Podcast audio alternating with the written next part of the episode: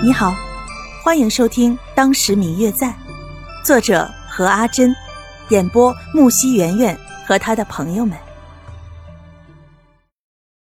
第七十三集，没什么好看的，你呢？快把你的给我看一眼。小气鬼，拿去。白若秋拿过方雨楠的签，给了师傅，看见签上写着：“婚姻到日不须寻。”何必区区枉用心？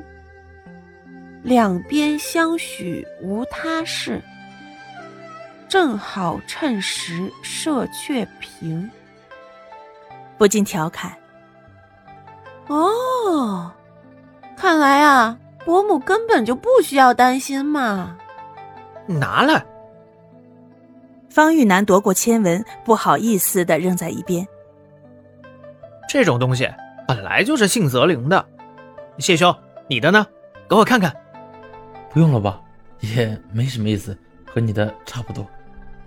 哦，差不多啊。方玉楠听见谢轩这样说，不禁拉长了声音，似乎故意说给别人听一般。白若秋盯着谢轩走远的身影，并没有说什么，好像并没有在意。谢过了解签师傅之后，慧通又让人带他们三个去拜了拜其他的佛像，才算参观完整个的寺庙。在这里住了一个晚上，也算是求过姻缘了。他们三个打算早点启程去京城，主要是京城路途遥远，此去白若秋也不知道能不能够顺利找到外公，所以决定还是早点出发比较好。谢轩也赞成早点出发。这天晚上，为了答谢慧通师傅及整个寺院人的款待，他们三个捐助了几百两的银子给寺庙。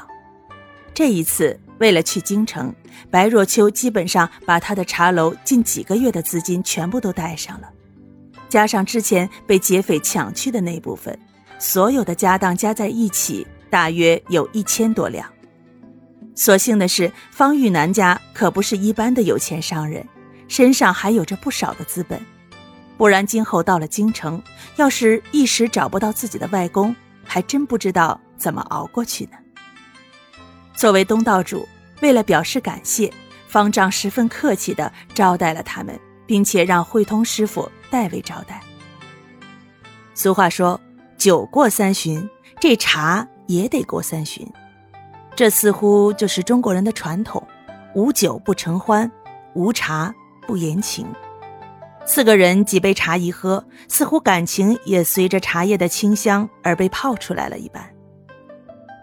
说起来，慧通师傅，我一直都有一个问题，还没有问过你呢。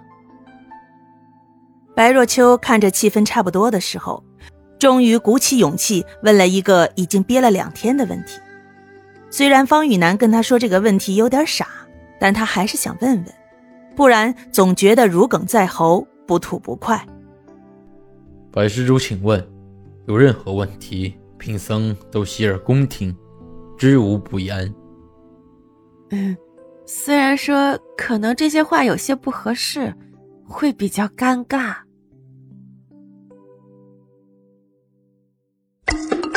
嗯嗯，我最亲爱的小耳朵，本集已播讲完毕，感谢您的收听。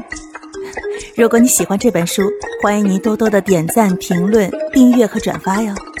当然，也可以在评论区留言，我会在评论区与大家交流互动的。喜欢这本书就给他点个赞吧，你的点赞和评论是我们创作最大的动力。感谢您的收听。